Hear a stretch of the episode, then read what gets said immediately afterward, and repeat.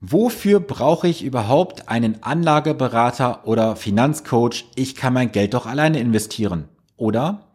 Das war eine Frage vor wenigen Tagen von einem Interessenten, der mich angerufen hatte. Und ich möchte dir heute mal in diesem Video, respektive in diesem Podcast erklären, warum du unbedingt mit einem Anlageberater oder einem Finanzcoach zusammenarbeiten solltest und welchen sehr großen Nutzen und Vorteil er dir persönlich bringt. Lass uns mal kurz über die Ausgangssituation sprechen. Vor vielen Jahren war das aktive Investieren über Investmentfonds noch vollkommen Mode gewesen. Jeder hat Fonds gehabt von DWS, Union Investment, DK, Templeton, Carmignac und wie sie alle hießen. Und dann hat man mal gemerkt, als Anleger nach einiger Zeit, dass die Renditen, die versprochen wurden, gar nicht erreicht wurden. Man hat also eine hohe Gebühr bezahlt für eine minderwertige Leistung. Und so sind viele Anlegergelder inzwischen von den aktiven Investmentfonds rübergewandert in ETFs. Die ETFs, das sind Exchange Traded Funds, also so gesehen passive Fonds, die haben seit Jahren eine, eine Renaissance erlebt. Sie bekommen Mittelzuflüsse in Milliardenhöhe Jahr für Jahr. Das Wachstum ist unbeschreiblich groß. Doch ist die Frage, bekommen die Anleger, die jetzt in ETFs investieren, überhaupt die Rendite, die sie sich erhoffen? Das möchte ich dir heute mal in diesem Video aufzeigen, denn ein Anlageberater oder auch ein Finanzcoach kann dir einen deutlichen Vorteil bringen, teilweise sogar im sechsstelligen Bereich oder siebenstelligen Bereich. Und das möchte ich dir heute einfach mal aufzeigen. Und dazu möchte ich einfach mal mit auf mein iPad. Diejenigen, die jetzt hier das ganze Podcast hören, schaut gerne mal in die Show Notes rein, da ist das Video auch verlinkt. Schaut euch gerne auch mal die Zeichnung dazu an.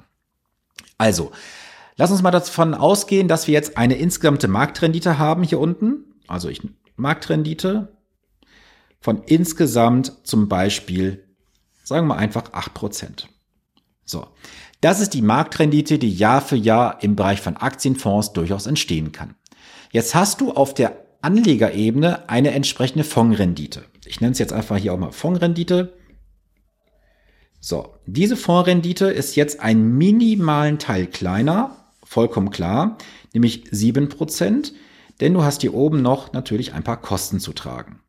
Was können das für Kosten sein? Relativ einfach. Es könnte sein, dass du jetzt zum Beispiel Depotkosten hast, Transaktionskosten, du hast die Fondkosten von ungefähr 0,1 bis 0,5 Prozent. Das mal einfach aufgerundet, sagen wir sind 1 Prozent Kosten. Jetzt geht's weiter. Jetzt kommt die nächste Ebene und zwar die Anlegerrendite. Anlegerrendite. So. Was meine ich damit? Damit meine ich ganz einfach, dass es die Rendite, die jetzt bei dir persönlich als Anleger effektiv ankommt. Wie hoch ist die? Was schätzt du? Sind das eher 2%, 5%, 6%? Nein, es ist deutlich weniger, nämlich ungefähr 4%. Und du fragst dich natürlich jetzt auch zu Recht, Moment mal, wie kann das denn sein, dass hier eine so große Lücke entsteht? Das kommt nicht aus einem Grund, und zwar durch das Thema Verhaltensfehler. Was sind Verhaltensfehler? Naja, braucht man gar nicht so weit zurückgucken.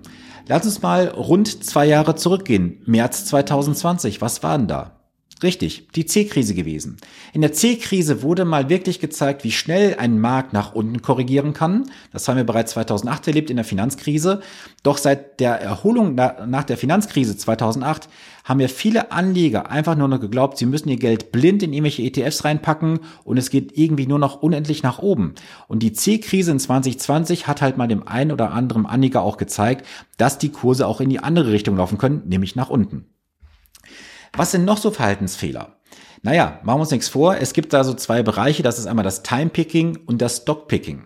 Das Time-Picking bedeutet, du versuchst einfach irgendwann mal den besten Zeitpunkt zu treffen. Auch das wieder für dich einfach, wenn du es jetzt hier visuell siehst, mal zum Nachhalten. Viele Anleger haben natürlich die Hoffnung, wenn sie heute investieren, dass ihr Geld steil nach oben läuft. Das heißt also, hier hast du jetzt die äh, Euro-Achse und hier die Zeitachse. Und viele hoffen einfach, ich investiere heute hier unten zum Beispiel 1000 Euro und es geht immer nach oben und du bist mehrfacher Millionär. So, machen wir uns nichts vor. Ganz ehrlich gesprochen, das ist ein Ammenmärchen. Denn wie läuft ein Kapitalmarkt? Du wirst es vielleicht wissen. Es geht rauf, es geht runter, mal mehr, mal weniger. So, das ist jetzt einfach mal schematisch dargestellt. Du kannst aber eines feststellen, wenn du jetzt mal diese Grafik hier siehst, meine Zeichnung. Der Kapitalmarkt läuft immer von unten links nach oben rechts. Mal mehr, mal weniger schwankt es. Und was viele Anleger jetzt versuchen, ist nämlich folgendes. Sie versuchen auf dem Tiefpunkt zu kaufen und auf dem Höchstpunkt zu verkaufen. Das wäre auch ein gewisses Timing. Und ich kann dir sagen, das genau trifft nicht zu. Nämlich das, was viele äh, erreichen, ist nämlich folgendes. Sie kaufen auf einen Tiefpunkt und ähm, andersrum, sie kaufen auf einen Höchstpunkt und verkaufen auf einen Tiefpunkt. So rum ist richtig. Das heißt, es läuft genau entgegengesetzt und das sind die Gründe, warum viele Anleger nicht die Rendite bekommen, die sie eigentlich bekommen könnten. Und das sind für mich Verhaltensfehler.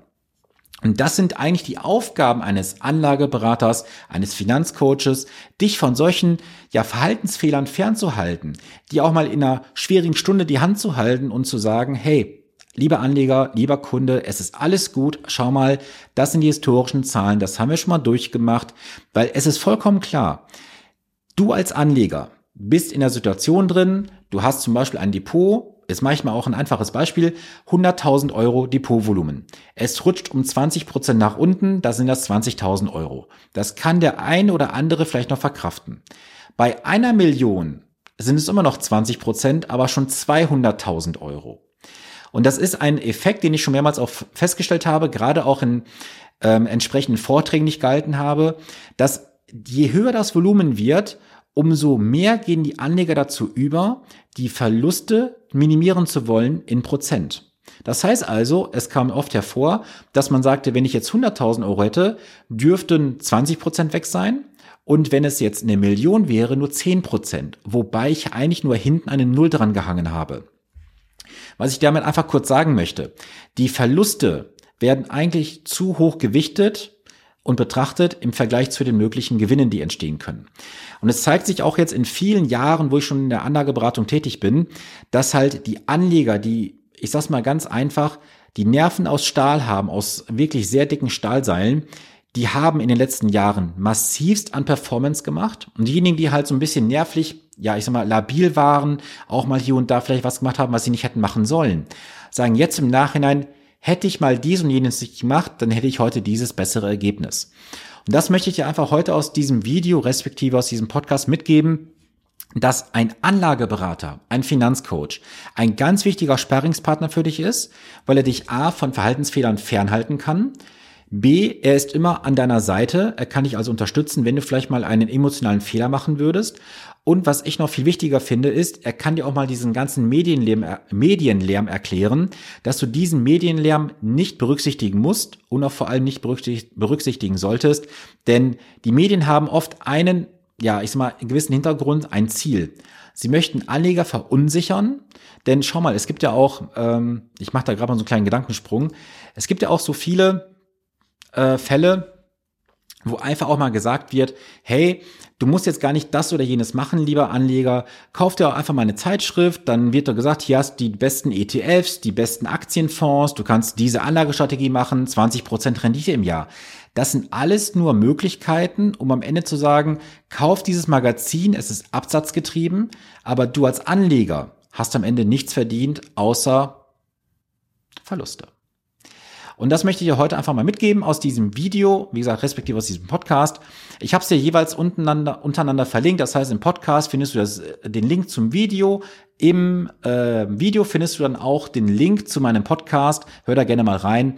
Und wenn du Fragen hast, du brauchst Unterstützung, du brauchst vielleicht mal jemanden, der dein Portfolio optimiert, der mal drüber schaut, dir eine zweite Meinung gibt, oder du sagst sogar, Sven, ich bin so von dir überzeugt, ich möchte gerne mit dir zusammenarbeiten, dann kontaktiere mich gerne. Die Kontaktdaten und die Möglichkeiten findest du in den Beschreibungen. Und jetzt wünsche ich dir eine gesunde und vor allem erfolgreiche Woche. Bleibe gesund, bis dahin. Viele Grüße, dein Sven Stopka.